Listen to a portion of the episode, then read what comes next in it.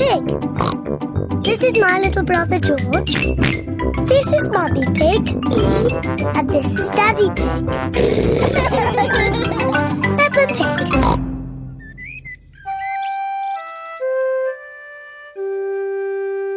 Picnic.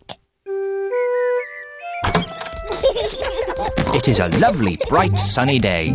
Peppa and her family are going for a picnic. Daddy Pig is bringing the picnic basket. Picnic blanket, bread, cheese, tomatoes, and lemonade. Is there anything we've forgotten? Mummy's strawberry cake. I was just teasing. Mummy's homemade strawberry cake is there too. Is everybody ready? Ready? Then let's go!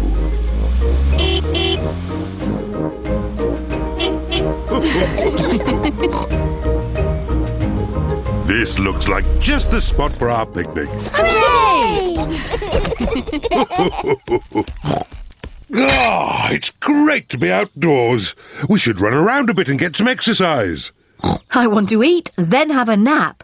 I certainly don't want to run around. Maybe Daddy should run around a bit. His tummy is quite big. My tummy is not big. But later I will get some exercise, even if no one else does. Let's eat. Good idea, Mummy Pig. I'm really hungry. Mm, delicious. ah, I feel quite sleepy. I thought you wanted to run around a bit, Daddy Pig. Later.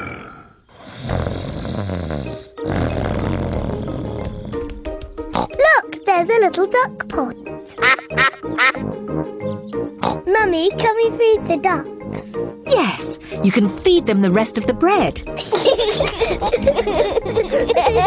Peppa and George love feeding bread to ducks.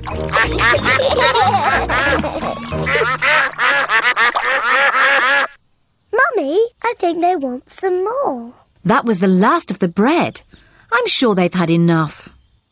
Sorry, Mrs. Duck. We've no more bread. The ducks want more food. So much for Daddy Pig and his exercise. Eh? What? You lot again? Peppa told you. There's no more bread. Mummy, we do have strawberry cake. Well, if there's any cake left over, you can give it to the ducks. Everyone likes Mummy Pig's homemade strawberry cake. Ooh, a wasp!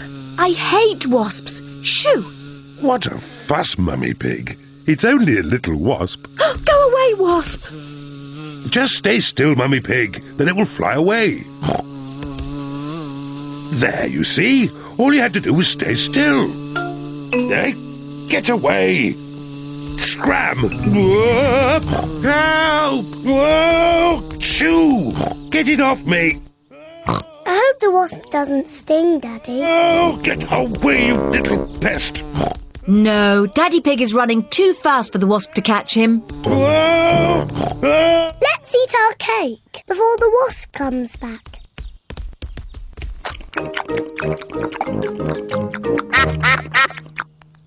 Oh no, we forgot to leave any for the ducks. I think I lost it. You said you would run around and get some exercise, Daddy Pig, but I didn't believe you'd do it. Luckily, I managed to hang on to my slice of strawberry cake. Stop, Daddy! We promised the rest of the cake for the ducks. Oh, You are very lucky ducks. Say thank you to Daddy Pig. you're most welcome. Ho ho! It's time to go home. Say goodbye to the ducks. Bye bye, ducks. See you next time.